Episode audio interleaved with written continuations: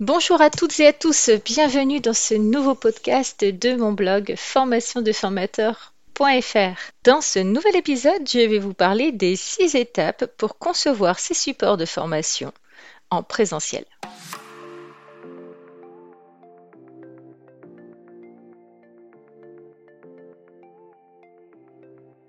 Alors la conception des supports de formation, c'est vraiment un sujet qui m'a fortement stressée à mes débuts de formatrice. Donc peut-être que vous aussi, vous vous posez les questions que je me suis posées à cette époque. Je me souviens de mon enthousiasme lorsque j'ai décroché ma première formation à animer en présentiel. Alors j'avais construit un programme apparemment intéressant hein, et l'organisme de formation auquel je l'avais présenté était ravi de l'intégrer dans l'un de ses parcours de formation pour adultes. Bon, un programme de trois jours, sur le papier, ça avait l'air vraiment simple. Par contre, dans la réalité, je me suis soudain rendu compte en préparant mon déroulé de journée qu'il fallait remplir trois journées de 8 heures. Oui, parce qu'à l'époque, on n'était pas encore passé à 35 heures. Alors bien sûr, j'avais une bonne connaissance du contenu et des idées d'exercices à faire faire aux stagiaires, mais alors le plus compliqué, hein, c'était vraiment de mettre tout cela en forme sur un support ou des supports de formation euh, qui conviennent à mon public. Alors, je me souviens m'être vraiment un peu arraché les cheveux hein, pour me décider. Alors, devais-je faire un PowerPoint ou au contraire parler bah, en utilisant le tableau et le paperboard pour rendre l'ensemble plus dynamique? Ou est-ce que je devais faire un mix des deux? Quel était le bon équilibre? Alors, en fait, je rêvais du support parfait, hein, à la fois aide-mémoire pour moi, outil de mémorisation pour mes stagiaires, bon, et surtout sympa, attractif, dynamique. Enfin bref, quoi, le truc qui n'existe pas. en fait, bon, ce que j'ai compris hein, dans mon métier de formatrice euh, avec la pratique, ah, c'est que l'essentiel, c'est pas le support, c'est pas une fin en soi. Hein. Un support ou plutôt des supports pédagogiques euh, que nous utilisons ont pour vocation en fait de servir un besoin, eh celui des stagiaires. Donc dans une formation, quelle qu'elle soit, en présentiel, en distanciel, en e-learning, etc. L'essentiel, c'est l'interaction entre le formateur et les apprenants via un ou des supports de formation que je vous conseille moi de préparer au moins 7 jours à l'avance, ne serait-ce que pour pouvoir les relire, euh, les imprimer, etc. Donc maintenant, je vais vous présenter les six étapes que moi j'ai mis en place et que j'utilise en fait pour euh, bah, définir mes supports. Donc l'étape numéro une est indispensable car c'est là que vous allez définir les attentes de vos stagiaires. Sans ça, vous serez incapable de déterminer les bons supports à utiliser. Alors, les questions à se poser, par exemple, c'est la première, c'est quel est l'objectif principal de la formation? Quels sont les besoins à satisfaire? La deuxième, c'est qui sont vos stagiaires, vos apprenants? Quel est leur profil?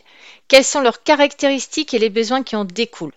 Effectivement, euh, s'ils sont débutants, s'ils sont cadres, s'ils sont étudiants, euh, s'ils sont plus âgés, si ce sont des, euh, des enfants, des adultes, etc. Enfin ouais, forcément, ça peut changer vraiment beaucoup de choses dans la façon dont vous allez mettre en œuvre vos formations. Troisième point, quels sont les savoir-faire ou les savoir-être que vos stagiaires vont devoir acquérir lors de votre formation? Quelles sont les ressources dont vous disposez pour construire votre support? Par exemple, sur une formation pour débutants, sur une thématique très complexe, il est important de simplifier et de vulgariser, c'est-à-dire de rendre accessible le vocabulaire, la terminologie, la méthode ou la procédure qu'ils viennent chercher avec vous dans cette formation. Ils doivent donc repartir avec une base qui leur permettra ensuite de progresser et non d'être un expert comme vous, hein, parce qu'au bout de trois jours de formation, alors que vous, il vous a fallu peut-être cinq ans ou plus pour maîtriser le domaine que vous voulez enseigner. Donc des attentes de vos stagiaires va découler l'objectif de votre support, ce qui vous aidera à le choisir. Donc, l'objectif de votre support est-il de travailler le contenu, c'est-à-dire expliquer, illustrer, démontrer, ou servir de mémo en fin de formation pour vos stagiaires afin qu'ils puissent revenir facilement sur ce qui a été vu avec vous, ou est-ce que c'est de créer de l'interactivité avec vos stagiaires, c'est-à-dire que vos supports, ça sont des jeux de rôle, des mises en situation, des exercices euh, pratiques, physiques, techniques, etc. Euh, ou est-ce que c'est de proposer euh, un ou plusieurs exercices en mode opératoire ou des quiz, des QCM, des plans d'action individuels ou des plans collectifs? Alors maintenant que dans cette première étape, vous avez défini les attentes les objectifs euh, de vos stagiaires, eh bien dans cette deuxième étape, vous allez reprendre le programme validé par le commanditaire, c'est-à-dire par la personne qui vous a commandé cette formation. Donc normalement, vous avez déjà plus ou moins séquencé votre programme en journée. Pourquoi? Parce que vous avez dû euh, euh, bah, fournir un programme à ce commanditaire. Donc je vous conseille de reprendre ce programme et de le répartir sous forme de blocs pour chaque journée de présentiel. Alors pour ma part, hein, un bloc fait 1h30. Et je vous conseille de ne pas dépasser trop ce timing, car sinon votre public va vite fatiguer. Alors choisissez le contenu de chaque bloc de façon logique afin que les stagiaires progressent dans la journée en partant par exemple du plus simple vers le plus compliqué. Vous allez me poser la question bien sûr, mais que doit contenir un bloc d'une heure trente? Alors moi je dirais à la fois une partie d'enseignement, une partie d'exercice et une partie d'échange et de questions. Mais cela peut être également une partie théorique et une partie d'échange et de questions. Un bloc peut aussi être uniquement des exercices placés avant ou après un bloc théorique. Donc, c'est à vous de définir le rythme de votre pédagogie, puis de le réajuster, par exemple, d'une formation à l'autre, parce qu'on apprend aussi hein, euh, avec euh, la pratique. Donc toutefois, quand même, sachez que vous ne pouvez pas enchaîner les blocs de théorie, par exemple, euh, toute la matinée et puis euh, faire euh, l'après-midi des exercices ou euh, toute la théorie du jour 1 et faire une journée de uniquement sur les exercices. En fait, ce serait, ce serait en fait trop ennuyé et fastidieux hein, pour, pour vos stagiaires, enfin pour vos apprenants en présentiel parce que il faut savoir que l'adulte, surtout l'adulte, mais aussi les enfants et les plus jeunes, ils aiment la variété et on aime varier en fait les mises en situation, à la fois apprendre, pratiquer, et, euh, etc. Donc ça, je l'explique dans un autre article, je, je, reviendrai dessus dans un podcast. Alors maintenant que vous avez défini les attentes et les objectifs hein, pour vos stagiaires, que vous avez repris le programme validé par le commanditaire, eh bien vous allez passer à l'étape 3, c'est-à-dire tout simplement rédiger votre déroulé de journée. Alors comment faire? Dans cette troisième étape, journée par journée, vous allez en fait définir tout ce que vous allez faire. Alors, un exemple sera peut-être plus parlant que, le reste, mais euh, un exemple de déroulé euh, type sur une journée, euh, vous commencez par la présentation, donc la vôtre, par l'introduction de votre journée. Vous faites ensuite un tour de table pour relever les attentes des gens présents et aussi mieux les connaître, hein, les découvrir. Alors forcément, ce tour de table il sera plus ou moins long suivant le nombre de stagiaires et le temps que vous donnerez à chacun pour s'exprimer. Ensuite, vous pouvez démarrer sur un bloc d'une heure ou une heure trente sur bah, un sujet euh, que vous avez défini. Ensuite, faites une pause de 15 à 30 minutes, mais pas plus non plus. Ensuite, calez un autre bloc d'une heure trente, puis la pause déjeuner. Ensuite, un bloc plutôt dynamique, parce qu'après le repas, les gens ont tendance à bah, s'assoupir un petit peu, à vouloir faire la sieste surtout chez les adultes, et surtout malheureusement si le repas est un peu arrosé pour certains. Ensuite, après ce bloc, vous faites une pause, puis un dernier bloc, et vous terminez toujours votre journée, même si ce n'est pas la dernière hein, de votre programmation, par une déclusion ou une conclusion. C'est-à-dire que là, vous avez le droit d'échanger avec vos stagiaires sur ce qui euh, était bien, ce qui leur a plu, euh, ce qu'ils souhaitent approfondir demain, euh, sur les questions en attente, sur votre pratique, etc. donc je pense que là, vous, bah, avez compris le principe. Hein, cette méthode de déroulé de journée, elle est à faire sur, pour chaque nombre, pour chaque jour, pardon, de formation que vous allez animer avec ce groupe. Et à partir de votre déroulé de journée, du nombre et du type de bloc, vous allez pouvoir choisir vos supports pour animer chaque bloc.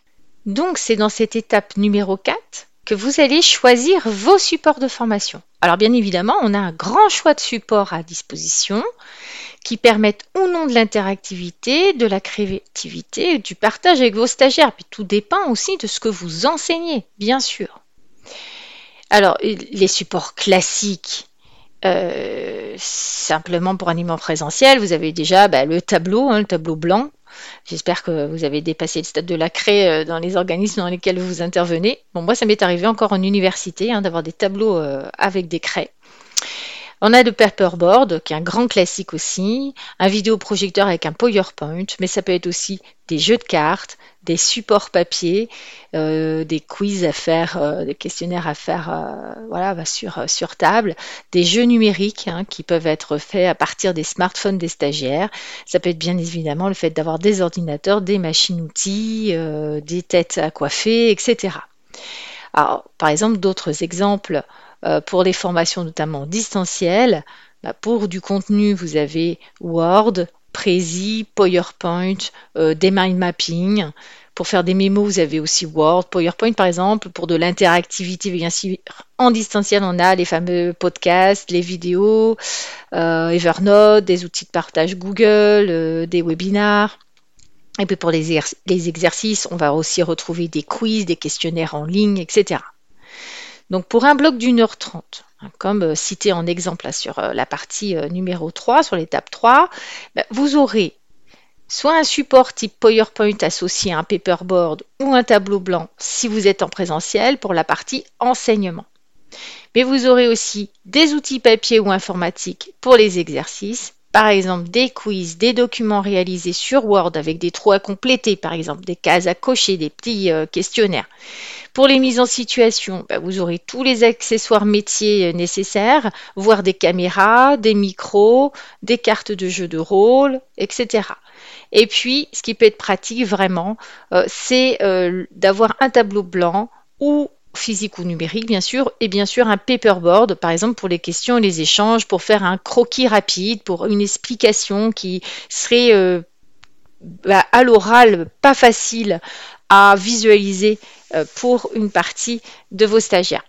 Donc vos choix de support, ils doivent convenir à tous vos stagiaires. C'est pour ça que là, je parlais euh, rapidement de ceux qui sont visuels. Mais en fait, sachez qu'en fait, on a des stagiaires qui sont visuels, d'autres auditifs, d'autres kinesthésiques ou interpersonnels ou intrapersonnels, ou un mélange bien évidemment de tout ça.